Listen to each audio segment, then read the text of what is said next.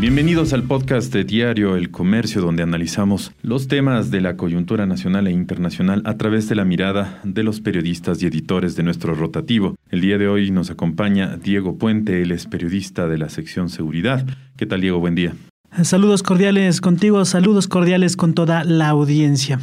Bueno, queríamos uh, tratar ya desde hace varios días acerca de este tema de la captación uh, no legal o digamos no permitida de, de, dinero que se ha dado en la ciudad de Quevedo, eh, con cientos de clientes de lo que eh, tenemos uh, conocimiento y que surgió más o menos del fin de semana eh, pasado en el cual la Fiscalía empezó a hacer estas investigaciones y que ha sido incluso motivo de, eh, de chistes, de memes en las redes sociales y también de mucha preocupación, sobre todo en estas épocas de crisis económica. Y, uno de los referentes más inmediatos que se le viene a la mente de la gente es, es el famoso notario Cabrera, que finalmente falleció y que mucha gente perdió en el oro, en Machala, sus recursos. Un poco, eh, ustedes han venido, eh, y te felicito por el equipo, han venido publicando un seguimiento de toda esta situación que se está dando. Eh, y, bueno, ¿qué es lo que, más allá de estos memes y más allá de las noticias que se venido leyendo, qué se ha sabido exactamente de esta, de esta empresa? No sé si ya hay algún, algún detenido, esta famosa Big Money y de pues de estos intereses increíbles que, que se llegaban a pagar o que se llegaban a ofrecer, ¿no? A ver, hay que, vamos por partes. La primera es que eh, precisamente el tema de la captación de dinero no es nuevo en el país, ya hay un antecedente grave. Llama la atención esta, esta forma de captar dinero con esta nueva empresa en Quevedo por la magnitud que asciende eh, los montos. Eh, recordemos que se estaba pagando el 90% del interés sobre el capital en una semana, en ocho días. Es decir, que si yo depositaba mil dólares, en la siguiente semana, en ocho días, yo iba a recibir eh, 1.900 dólares, algo que es realmente llamativo y que justamente por todas estas alertas, por cómo se difundió a través de redes sociales, mucha gente llegó a Quevedo. El local inició en un, una zona céntrica y luego se fue expandiendo y el último lugar donde se captaba el dinero era en un club privado que, con grandes dimensiones, donde la gente incluso iba a dormir en los exteriores para poder entregar su, eh, su platita la persona o la, la, que funge como representante y que señala que todo esto es algo legal es una persona que ha sido conocida ya en redes sociales incluso ha dado entrevistas a medios locales. Esa persona todavía eh, no tiene ningún proceso pendiente o un proceso de investigación formal por parte de la Fiscalía. Lo que tiene fue un llamado para que haga eh, o rinda su versión libre y voluntaria que, fue, eh, que tenía que realizarlo este viernes a las 10 de la mañana. No se ha presentado según la información que nos ha proporcionado la, la Fiscalía y en su lugar envió a su abogada y en un, con un escrito que señala que se le, se le permita dar esta versión de manera telemática. El hombre ha participado incluso en donaciones, ha entregado donaciones a diferentes personas. Él, él llama ayudas técnicas que son... Eh, eh, colchones, eh, sillas de ruedas, víveres, eh, almuerzos, meriendas en diferentes zonas de eh, los ríos y dice que él justamente no puede acceder o acudir a otra zona que no sea de los ríos porque está realizando esta labor social como él eh, lo denomina. Ya, ahora, entonces, bueno, esta, esta empresa que este señor tenía no está registrada ante la superintendencia de bancos ni, ni ante la superintendencia de, de cooperativas, es decir, no tenía eh, el permiso para estar captando dinero, ¿no es cierto? No. Lo que él tiene es un RUC, un, un registro único de contribuyentes, que le permite tener actividad comercial en, en, negocios de madera, en cuestión de línea blanca, más no en cuestiones financieras. También conversamos nosotros, eh, bueno, el diario El Comercio conversó con eh, la superintendenta de bancos, quien eh, rechazó de que pueda tener algún permiso esta, esta empresa, esta firma, esta plataforma, como la venden, de, para que pueda eh, captar dinero o para que pueda eh, realizar algunas actividades financieras.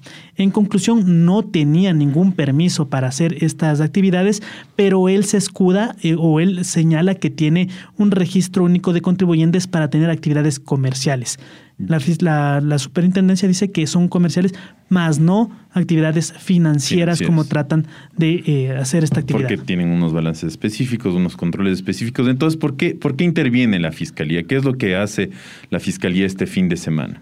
Ya, eh, precisamente porque la superintendencia comienza a averiguar, a hacer, a hacer, una indagación administrativa, como lo llaman ellos, porque no tienen una facultad como la tiene la fiscalía de, abrir una acción penal. Entonces eh, comienza a ver eh, estas publicaciones, comienza a ver unas alertas y es la superintendencia la que emite un informe y que entrega a fiscalía señalando que se haga un control. La superintendenta manifestó que no podría ser la, esta institución la encargada de ejercer control porque constitucionalmente no tiene la competencia, ya que no estamos hablando de una, un banco o una cooperativa. Eh, bueno, no es cooperativa, bueno, un, mm, banco o una, una, institución, financiera, sino que eso ya cae en otro tipo de delitos y que tendría que ser la, la fiscalía. Con ese informe, fiscalía comienza a tener también su, su propia investigación y el día miércoles ejecuta en la madrugada un operativo que hace tres allanamientos uno en la casa donde vive el, el, hombre ahora investigado. Bueno, no, perdón, no está investigado, pero el hombre que funge como, como representante de la, de la compañía. Otra donde se hacía la captación en un club privado de Quevedo. Y la última, eh, la, la, última operación se hace en una bodega donde supuestamente se almacenaba el dinero. ¿Qué es lo que se encontró Fiscalía? Bueno, se encuentra con algunos elementos, entre ellos sellos secos, sellos de tinta, nada del otro mundo, pero comienza a haber también ya algunos, algunos elementos que llaman la atención profundamente. Entre ellos, em, pistola, una pistola, em, también tiene balas, em, está también 17 eh, mil dólares en efectivo. Según la fiscalía, no, no se encontró más dinero en estos allanamientos y también se encuentran con una reacción hostil. La propia fiscalía señala que sus eh, técnicos, sus peritos, fueron agredidos por personas con eh, armas y también eh, en motocicletas. La policía corrobora que en estos allanamientos también fueron recibidos por gente que disparó desde la multitud. Es decir, que atentó contra, contra la vida, de funcionarios. Entonces también se está investigando estos hechos y un hecho que llama la atención profundamente creo que es eh, la quema o el incendio que sufre un vehículo de inteligencia policial. Em, que es sorprendido o es atacado por dos personas que iban en una moto y lanzan un artefacto explosivo. Todo eso está ya siendo judicializado y eh, precisamente estamos, eh, como, como comercio hemos sacado ya un reportaje reciente en el que se señala que hay hasta un eh, nivel de, de, llamado, de alerta en la policía para que incluso sus agentes no caminen solos en, en Quevedo, puedan estar en parejas, puedan cumplir su trabajo en parejas y que incluso cuando terminen sus, sus actividades, sus labores, estén ya sin uniforme, no acudan a manifestaciones, a concentraciones donde podrían ser objeto de agresiones que ya fueron objeto desde el día miércoles. también tenemos idea, eh, entendido que había ciertos registros de depósitos muy rudimentarios eh, en, libretas y en, papeles. Pero bueno, la gran pregunta es un poco cómo, eh, cómo es que una, entre comillas, de empresa de este tipo, de captación de dinero, Big Money, puede tener esos niveles de rentabilidad en, eh, a través de una actividad lícita, ¿no? Entendamos que también la provincia de Los Ríos es una provincia agrícola, tiene su nivel comercial, pero no es, no tiene un pivo, no tiene una actividad económica que le permite esos niveles de rentabilidad. Y la otra pregunta es, ¿de qué podría ser acusada esta, esta persona, este representante de esta empresa? Ya, a ver, eh, hago una puntualización, esto no está todavía en, los registros de, fiscalía, lo que se mantiene público, sé que hay algunas investigaciones que están realizando, pero, todavía... ya estos allanamientos. pero hay, allanamientos. Eh, lo que hay es una eh, figura de eh, justamente captación ilegal de dinero. Por eso se está investigando en este momento. Como señalé al principio, todavía no hay una persona acusada o procesada, más bien se está investigando este delito que podría conllevar otras acusaciones. Obviamente, al, ver armas, se, se, puede hablar también de, tráfico de armas, que es lo que eh, se debería abrir, abrir una, una, una, investigación, porque justamente se encontraron durante los allanamientos. Y puede haber cualquier otro tipo de delitos eh, que se puedan, eh, que puedan venir o provenir de actividades ilícitas puede ser desde, no, no, no, como les digo, no, no tengo la, información, pero la fiscalía tendrá que ver si es que hay temas de narcotráfico, temas de, lavado de, activos eh, y diferentes eh, otras, otras eh, actividades ilícitas que se puedan generar. Ahora, finalmente, ¿cómo ha reaccionado la población? No sé si la mayoría de estos depositantes, si se puede llamar así, son de la misma, del mismo, de la misma provincia, del mismo, de la misma región de Quevedo. Eh, un poco también veíamos en algún reportaje que, salió en la televisión que había una distinción entre personas eh, civiles, digamos, policías y militares que sostenían.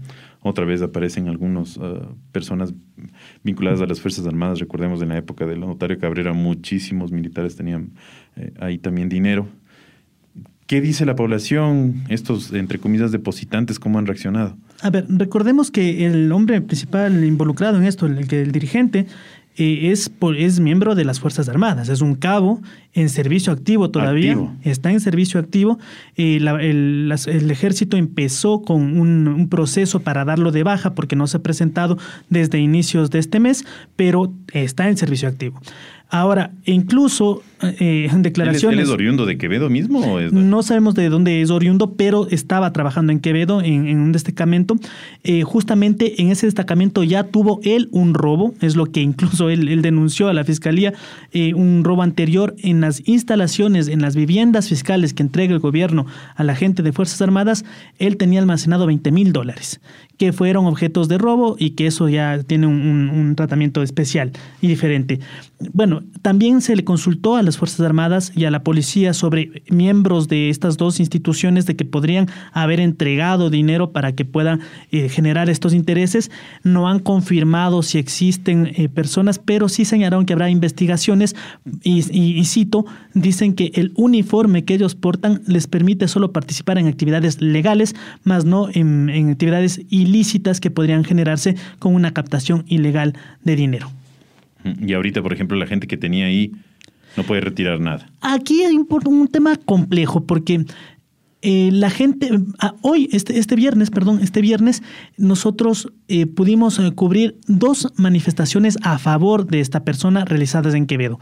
La una terminó en la Fiscalía de la ciudad y la otra terminó en una agencia bancaria donde la gente se manifiesta a favor de todo el proceso, de, la, persona que, que, funge como representante.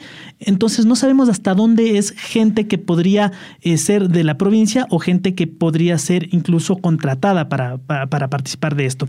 Hay gente que, que iba eh, voluntariamente a depositar desde diferentes partes del país. Hay gente de Pichincha, de Guayas, de Imbabura, de, distintas zonas que han ido. Sí pudimos registrar el jueves de que ya había preocupación por la recuperación de los fondos. Eh, hubo personas que habían depositado días antes de los allanamientos cantidades que van entre los 10 mil y los 50 mil dólares que por el momento no saben dónde se encuentran.